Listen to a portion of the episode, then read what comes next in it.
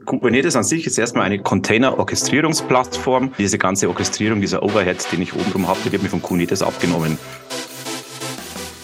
Snapshot. Digitale Themen auf den Punkt gebracht. Präsentiert von Internet X. Willkommen zu dieser neuen Snapshot-Folge. Heute haben wir das Glück, einen besonderen Gast bei uns zu haben. Wir begrüßen Kilian Ries, der uns sein Fachwissen direkt aus seiner Position als Teamlead Operations bei Internet X zur Verfügung stellt.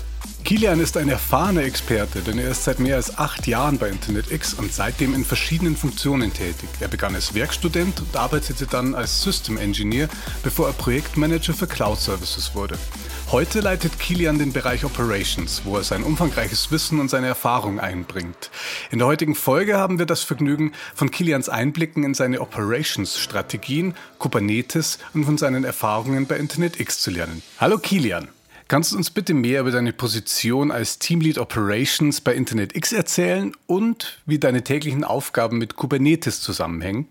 Ja, Johannes, danke dir. Äh, herzlich willkommen. Schönen Dank für die herzliche Einführung von dir. Ich bin der Kilian, bin mittlerweile seit acht bis neun Jahren bei Internet X, bin inzwischen Teamlead Operations, wie du gesagt hast, und hier hängt mein Herz und meine Leidenschaft, muss ich sagen. Generell, wie hängt unsere Zusammenarbeit mit der Kubernetes zusammen? Was machen wir? Ich hole mal kurz ein bisschen aus. Also wir im Operations-Bereich gliedern uns eigentlich in mehrere Teams auf, unter anderem klassische Sysadmin-Tätigkeiten oder Operations-Themen, wie man sie von früher her kennt. Und dann haben wir natürlich auch eine neue Sparte mit den sogenannten DevOps. Das heißt, wir haben ein dediziertes Team nur für DevOps-Tätigkeiten, die sich unter anderem eben auch mit diesen Kubernetes-Clustern und auch den, den Deployments auf Kubernetes beschäftigen. Und das ist eine sehr äh, interessante und herausfordernde Arbeit. Unter anderem, du hast es schon gesagt, wir bieten einen vollumfänglichen Service für unsere Kunden an. Das heißt, äh, so ein klassischer Alltag bei uns ist, dass der Kunde kommt und sagt, wir haben eine alte Infrastruktur, eine alte Applikation, wie schaut es aus? Können Sie uns unterstützen? Können wir die vielleicht modern machen? Cloud Ready ist auch so ein Schlagwort. CNCF, wer es vielleicht schon mal gehört hat. Und dann beraten wir den Kunden, schauen uns, wie gesagt, seinen aktuellen Stack an, geben dem Empfehlungen. Wenn das dann soweit alles passt, ähm, geht es in die Implementierungsphase. Das heißt, das, was wir uns erst ausgedacht und erarbeitet haben, wird dann auch in die Realität umgesetzt am Ende von so einer Migration, wenn das alles läuft, dann geht es in den normalen Betrieb über. Das heißt, ähm, in so Standardtasks wie Wartung, Support, Updates von Kubernetes-Clustern und der ganze Lifecycle, der einfach nach der Migration dann ansteht. Das heißt also wirklich von der Planungsphase bis zum Betrieb über mehrere Jahre hinweg, auch dann äh, im Nachgang, supporten wir unsere Kunden eigentlich und nehmen die an der Hand und führen die ähm, durch diesen Dschungel an verschiedenen Technologien, den es da gibt, durch. Für diejenigen, die mit dem Begriff nicht vertraut sind, kannst du uns mal eine kurze Einführung, eine kurze Erklärung zu Kubernetes geben und die Vorteile erläutern, die es für Unternehmen bietet? Ja, also Kubernetes an sich ist erstmal eine Container-Orchestrierungsplattform. Das heißt, ähm, wenn ich irgendwo mehr als drei Container oder fünf, sage ich mal, im Betrieb habe, würde sich schon Kubernetes empfehlen, weil diese ganze Orchestrierung, dieser Overhead, den ich oben rum habe, der wird mir von Kubernetes abgenommen. Um jetzt mal so ein paar Buzzwords zu nennen, die so im, im täglichen Lifecycle oder im täglichen Betrieb, sage ich mal, helfen, das ist auf jeden Fall die Skalierbarkeit, das ist ein, ein Riesenthema, ähm, wo man Kubernetes Arbeit abnimmt. Und zwar kann ich ganz leicht, wenn ich Workloads oder sogenannte Applikationen, Container auf meinem Cluster laufen habe, kann ich die skalieren. Das heißt, ich kann Ressourcen dynamisch anpassen und vielleicht, um ein bisschen mehr auf so ein Real-World-Szenario einzugehen, ähm, wenn ich meine Applikation am Laufen habe und ich weiß, nächste Woche ähm, schalte ich irgendeinen Werbeblock, ich fahre eine Marketingkampagne oder so. Das heißt, ich werde auf jeden Fall deutlich mehr Traffic oder mehr Kunden, mehr, mehr Visitors auf der Plattform haben, dann kann ich das skalieren. Und es geht sogar so weit, dass Kubernetes das automatisch skaliert. Das heißt, wenn ich von heute auf morgen einen Traffic-Ansprung äh, von 100 Prozent habe, dann wird Kubernetes immer schauen, dass ausreichend Container hintenrum da sind, um die Flut an Anfragen zu bewerkstelligen. Das ist mal das eine, also die dynamische Skalierung von Ressourcen. Zum anderen ähm, hilft mir Kubernetes auch in der Ausfallsicherheit. Das heißt, Kubernetes hat verschiedene Möglichkeiten, um Applikationen zu monitoren und zu überwachen. Und falls ein Fehler auftreten sollte oder falls eine Störung vorliegen sollte, würde Kubernetes auch geeignete Maßnahmen ergreifen, um die Applikation wieder in einen gewünschten Zustand zu überführen. Das heißt also, wenn irgendwo mal was abstürzt oder so oder irgendwo ein Container nicht so läuft, wie er sollte, dann merkt es Kubernetes und stellt wieder einen funktionalen Zustand her. Das ist das Thema mit der Ausfallsicherheit. Und äh, vielleicht, was man auch noch nennen muss, ist so ein bisschen die Flexibilität. Es ist halt ein Standard. Ich meine, es ist ein Open Source Projekt und es ist äh, Vendor-übergreifend. Das heißt, ich habe keinen Vendor-Login. Weil egal, ob ich heute das On-Premise, also mit dem eigenen Rechenzentrum betreibe, es geht sogar so weit, dass man es auf seinem eigenen Laptop betreiben kann. Ob ich das bei irgendeinem Hyperscaler betreibe, äh, bei Jonos, bei AWS oder bei Google, ähm, es ist egal. Ich habe immer ein Interface und immer eine gleiche Version. Das heißt, ähm, es macht es natürlich sehr einfach, übergreifend zu arbeiten, weil ich je nachdem, wo ich die Applikation deploy, immer mit den gleichen APIs arbeite, immer die gleichen Schnittstellen habe und immer das gleiche Ökosystem hintenrum habe. Und deswegen bin ich auch sehr flexibel, was dann letztendlich die Auswahl später betrifft, wo ich meinen Kubernetes-Cluster laufen lassen will. Inwiefern hebt sich denn Kubernetes noch von herkömmlichen Virtualisierungs- und Hosting-Lösungen ab? Gibt es da bestimmte Merkmale, die Kubernetes zu einer attraktiven Option machen für Unternehmen? Ja, ich denke auf jeden Fall. Also ich habe es ja gerade schon mal gesagt, das ist auf jeden Fall Open Source für mich. Äh, wir kommen ja aus der Linux-Welt, hier ist das immer ein Riesenpunkt. Das heißt, da steht jetzt, ich meine, natürlich kommt es irgendwie von Google oder so, aber es ist ein Open Source-Projekt. Es wird aus der Community gepflegt. Damit kann man sich eigentlich sicher sein, dass das immer weiterlebt und nicht irgendwie mal jemand herkommt und sagt, ich schiebe jetzt so einen Riegel vor oder so. Also es ist Open Source, es ist von der Community getrieben und es ist wirklich das Projekt der letzten acht bis zehn Jahre, kann ich mal sagen, seitdem es so wirklich bekannt worden ist, ja in der Linux-Umwelt und Virtualisierungsumwelt. Was aber eigentlich wirklich der richtige Unterschied ist, ist, dass es eine Containerorchestrierung ist. Also ich meine, früher, vielleicht wenn man VMware kennt oder klassische KVM-Virtualisierung, Xen oder so, da habe ich halt immer mit VMs zu tun. Und jetzt sind wir quasi beim Next Step, es geht um Container. Und wo ist der der große Unterschied zwischen dem Container und VM ist hauptsächlich eben, ähm, dass es viel leichtgewichtiger ist. So ein Container ist viel kleiner. Ich habe weniger Ressourcen, Overhead, den kann ich viel schneller irgendwo starten oder hin deployen oder so. Also es ist alles leichter, schneller, dynamischer und es braucht einfach weniger Ressourcen. Das heißt, ich kann meine Systeme besser ausnutzen. Ein weiteres, wir haben es vorher schon ein bisschen angeschnitten, ist vielleicht auch die automatische Skalierbarkeit und der Lastenausgleich. Also wie ich es gesagt habe, wenn ich jetzt wirklich von heute auf morgen oder vielleicht auch von einer Minute auf die andere mehr Kunden auf meiner Plattform habe, dann kann Kubernetes dynamisch skalieren. Ich muss nicht mehr irgendwo im Rechenzentrum anrufen und sagen, hey, stell's mir mal bitte in den Server dazu oder so. Das geht mittlerweile alles automatisiert und nimmt natürlich auch einiges an Arbeit ab, was die Admins hinten raus dann wieder ansonsten bewerkstelligen müssten oder so. Und wenn wir schon bei der Skalierbarkeit sind, denke ich, da muss man auch immer noch dieses Infrastructure as Code oder so deklarative Konfiguration nennen. Das heißt, der Entwickler geht her, wenn er seine Applikationen einmal definiert, dann wird es in der Datei, sage ich mal, ähm, oder in einem, in einem YAML-File, ich weiß nicht, wie tief, dass wir hier technisch einsteigen dürfen, aber in so einem YAML-File wird es auf jeden Fall deklariert und dann habe ich einmal so einen Zustand abgebildet. Und da macht es ganz leicht, das auf andere Projekte zu übertragen. Also ich kann das sehr leicht in die Breite auch skalieren. Und ich habe einmal diesen Zustand definiert. Und wenn ich jetzt von heute auf morgen irgendwie den Anbieter wechseln würde oder so, dann müsste ich nur den Knopf drücken und ich könnte meine Infrastruktur, die ich in so eine Datei gegossen habe, von jetzt auf gleich wieder deployen. Und das macht natürlich sehr einfach auch. Also es ist auch sehr leicht austauschbar von der Plattform her drunter, kann man sagen. Dann gibt es natürlich noch ein paar andere Punkte, die so stichpunktmäßig vielleicht, weil ich will da gar nicht zu tief einsteigen, aber gerade wenn die Entwickler arbeiten, da gibt es einige Themen, die das Leben wirklich leichter machen, sei es automatisiertes DNS, was man in so einem äh, Cluster hat, Service Discovery, Load Balancing oder so. Da gibt es noch so ein paar Themen, die wirklich das Arbeiten mit dem Kubernetes Cluster vereinfachen. Und dann haben die Entwickler auch wieder mehr Zeit für andere Sachen und können sich auf andere Sachen fokussieren. Kannst du uns mal einige Beispiele aus der Praxis nennen, wie Unternehmen Kubernetes in ihren Produktionsumgebungen einsetzen, um gerade jetzt Effizienz und Skalierbarkeit zu verbessern? Man muss natürlich schauen, es macht nicht überall Sinn, aber ähm, wenn man eine Applikation hat, die sich sehr gut, sagen wir mal, irgendwie skalieren lassen kann, ähm, dann ist es ein Transformationsprozess, den man, denke ich, eingeht. Und ich habe es eingänglich beschrieben, ähm, wir, wir nehmen die Unternehmen an der Hand. Wir gehen wirklich von der Planung so, also was habt ihr jetzt, wo wollt ihr hin, wie ist die Zielarchitektur und dann gehen wir den Lifecycle durch. Und ich denke, vor allem Webanwendungen eignen sich sehr gut, weil ich die sehr gut skalieren kann. Wenn ich es jetzt kenne, so klassische PHP-Anwendungen, äh, vielleicht auch Java-Anwendungen, vielleicht was moderneres in Go oder Node.js, denke ich, kann man sehr gut containerisieren und dann in so einen Kubernetes-Cluster packen und dann kann ich auch wirklich davon profitieren, weil ich leicht skalieren kann. Also Klassiker, oder es könnte auch sogar mit einer einfachen WordPress-Seite losgehen, dass ich sage, die läuft irgendwo so in einem virtuellen Server und ich will das vielleicht auf Kubernetes transferieren, um dann gegebenenfalls auch skalieren zu können. Und das ist eigentlich das große Thema, das man dabei hat, denke ich. Und ja, klassisches Beispiel aus dem Alltag ist wirklich so ein Webshop oder so, wo ich sage, ich habe eine gewisse Grundlast, die läuft. Da brauche ich halt in meiner Grundlast so und so viele Worker hinten raus, die irgendwie arbeiten. Ähm, und wenn ich jetzt nächste Woche eine Aktion fahre, dann kann ich wirklich auf Knopfdruck skalieren und dann auch wieder runter skalieren. Das heißt, ich habe jetzt keine großen Kosten, die da entstehen, wirklich bloß Pay as you use äh, oder Pay as you go. Das heißt, das, was wirklich genutzt wird, wird dann auch gezahlt am Schluss. Und ich kann auch ganz leicht wieder dann ähm, runterskalieren auf meinen klassischen Grundworkload, den ich so habe, wenn so eine Aktion zum Beispiel vorbei ist oder so. An dieser Stelle kurze Werbung in eigener Sache, denn wir haben was zu feiern. Seit mittlerweile 25 Jahren kümmert sich InternetX als ISP um die digitale Infrastruktur von Businesskunden weltweit. Und wie ihr in der Folge mit Bernhard Huter gehört habt, legen wir dabei großen Wert auf Nachhaltigkeit und Energieeffizienz.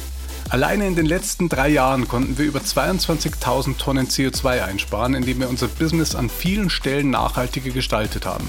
Wir wollen grünes Hosting weiter voranbringen und euch zur Feier unserer 25-jährigen Erfolgsgeschichte Folgendes anbieten.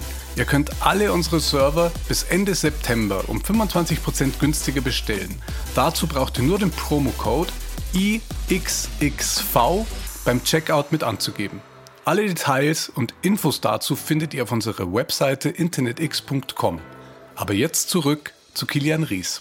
Wie lässt sich denn Kubernetes mit anderen Cloud-Technologien und Cloud-Diensten kombinieren, um da eine nahtlose und effiziente Infrastruktur für die Unternehmen zu schaffen? Der wichtige Vorteil ist schon mal, also an sich, wie ich es gesagt habe, ich habe keinen Vendor-Login, das heißt, ich kann Kubernetes überall betreiben, sei es jetzt lokal, hybrid oder bei einem Hyperscaler, Ionos, AWS, Google Azure, um sie zu nennen. Das ist schon mal ein wichtiger Vorteil an sich. Ich kann aber natürlich auch Kubernetes leicht mit anderen Technologien ähm, betreiben, wenn es jetzt rein so Infrastrukturautomatisierung geht, wenn ich sage, wie baue ich auch so einen Cluster auf oder so, dann kommen die bekannten Technologien wieder ins Spiel, die wir schon kennen, zum Beispiel Terraform oder Ansible sind ja ganz große Buzzwords in der Automatisierung. Da gibt es auch jeweils Anbindungen für Kubernetes. Das heißt, es gibt so einen Ansible Kubernetes Provider oder so, dass ich auch vielleicht bestehende Technologien oder vielleicht auch CI-CD-Automatisierungen, die ich jetzt schon habe, leicht auf Kubernetes anbinden kann. Also da gibt es wirklich eine, eine riesen Anzahl an Services ähm, und an Providern, die man einfach ganz leicht mit Kubernetes integrieren kann. Ansonsten bieten wir natürlich auch einen Managed Service Katalog an, bei dem man ganz leicht weitere Add-ons zu seinem Kubernetes-Cluster dazu buchen kann. Weil ich meine, wenn nur der Cluster dasteht, dann fehlt schon noch einiges. Ich will vielleicht Performance-Metriken haben, um zu sehen, wie ist die Auslastung, ähm, wie läuft meine Applikation. So klassischer Monitoring-Stack wie hier Grafana Prometheus, was wir auch immer anbieten oder was auf jeden Fall immer Sinn macht, zu einem Cluster noch dazustellen. Also, dass möglichst schöne Dashboards hat im Grafana. Kann man sich vorstellen wie eine Ampel, die ist einfach rot, grün oder gelb. Ich sehe, wie läuft der Cluster an sich, wie ist die Performance im Cluster. Zentrales Logging ist auch noch immer so ein Thema. Ist aber auch eine bekannte Technologie, da wird das Rad nicht neu erfunden. Das ist jetzt ein Elasticsearch zum Beispiel, was wir den Kunden oft noch dazustellen, dass man von allen Containern zentral seine Logfiles an einer Stelle sammeln kann und es für die Entwickler auch wirklich leicht macht, mit einem Mausklick eigentlich alle Container-Logs zu durchforsten und zu sehen, was wo geloggt wird und wo vielleicht äh, gerade ein Problem mit dem Container vorliegt oder so. Und wahrscheinlich, wo man auch nicht auskommen wird, ist so eine klassische Container-Registry. Ich muss ja meine Container irgendwo bauen und die dann auch irgendwo hinterlegen dass ich sie dann quasi von der Registry in so einen Kubernetes-Cluster rein deployen kann. Das sind so ein paar Services, sage ich mal, aus und um dumm, die es vielleicht auch schon vorher gab, sind noch ein paar neue dabei. Da gibt es einen riesen Katalog an solchen Services, die wirklich Sinn machen oder essentiell sind, um den Kubernetes-Cluster zu betreiben, sage ich mal. Ja, genau. Wie gewährleistet Kubernetes die Verschlüsselung und den Schutz der in diesen Clustern gespeicherten Daten? Da muss man jetzt tatsächlich stark abgrenzen. Jetzt kommt wahrscheinlich das, das große Wachen. Ähm, Kubernetes kann viel. Es ist aber, wie gesagt, äh, wie wir jetzt schon vorher gesagt haben, eine Container-Orchestrierung. Das heißt, es kümmert sich in erster Linie darum, dass die Container laufen und der gewünschte Zustand erreicht ist und dass das Ding skaliert. Ich habe aber jetzt, sage ich mal, keinen großen Fokus auf die Sicherheit der Daten. Da kommen dann eigentlich eher wieder altbekannte Technologien ins Spiel, die man mit dem Kubernetes-Cluster kombinieren kann. Also ich meine, das Kubernetes hat natürlich eine Zugriffskontrolle mit so einem Role-Based Access Modell. Äh, man kann da bestehende Identity Provider ganz leicht anbinden. Zum Beispiel, die meisten äh, dürften es aus ihrem Unternehmen kennen, das ist vielleicht ein LDAP äh, von so einer Windows-Domäne, das man hat. Wenn man schon moderner unterwegs ist, hat man vielleicht einen Keycloak oder so.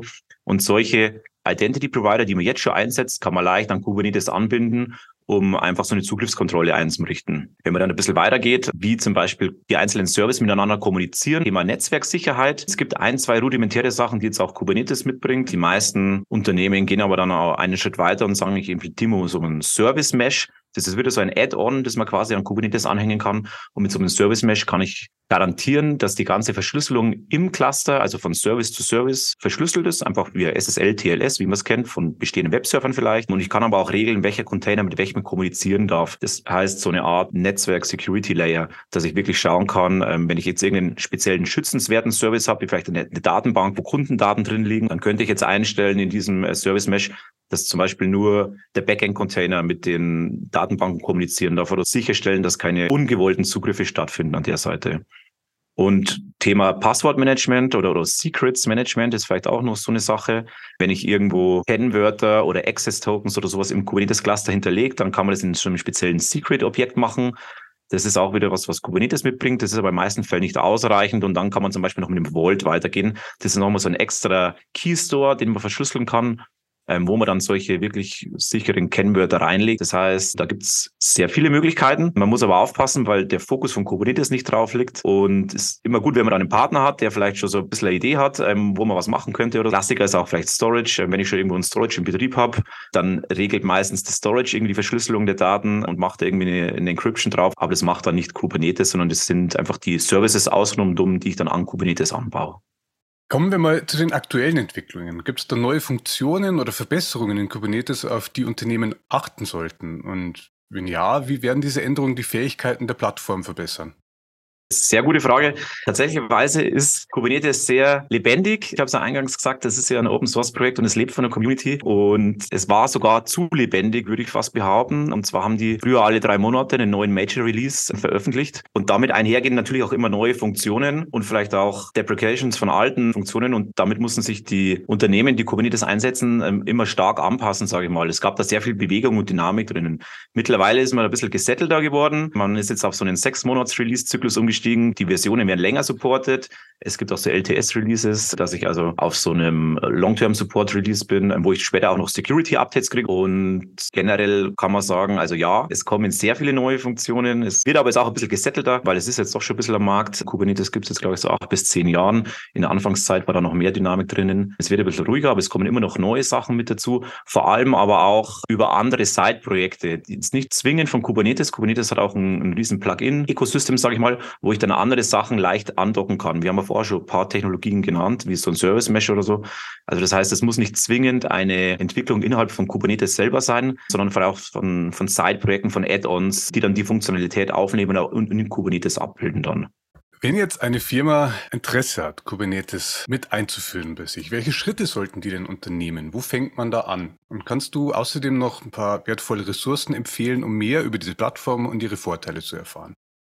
Tatsächlich, was wir den Unternehmen immer empfehlen, wenn sie zu uns kommen oder erstmal als erste Frage eigentlich stellen, ist, was ist eure Zielanforderung? Also wo wollt ihr hin mit Kubernetes? Was erhofft ihr euch davon? Und wo glaubt ihr, dass es euch Vorteile bringt? Man muss nicht klar unterscheiden. Es macht nicht alles Sinn, in Kubernetes abzubilden. Wenn ich jetzt so einen klassischen Datenbankcluster habe, so einen klassischen MySQL-Cluster, der vielleicht gar nicht stark skalieren muss, dann ist er vielleicht lieber auf Bare Metal oder auf einer VM aufgehoben, wie dass ich mir dann den Aufwand mache, ihn auf Kubernetes zu portieren. Also das heißt, man muss sich wirklich ganz klar die Services anschauen und eine Beurteilung machen bringt mir das was, wenn ich das in Kubernetes portiere? Und wie, ja, was bringt mir das? Weil ich meine, man steckt da auch eine gewisse Zeit rein, um seine Projekte auf Kubernetes zu portieren. Das ist ja nichts, was von heute auf morgen geht. Man muss sich da auch in der Entwicklung umstellen, wie man deployt und wie man auch lokal entwickelt.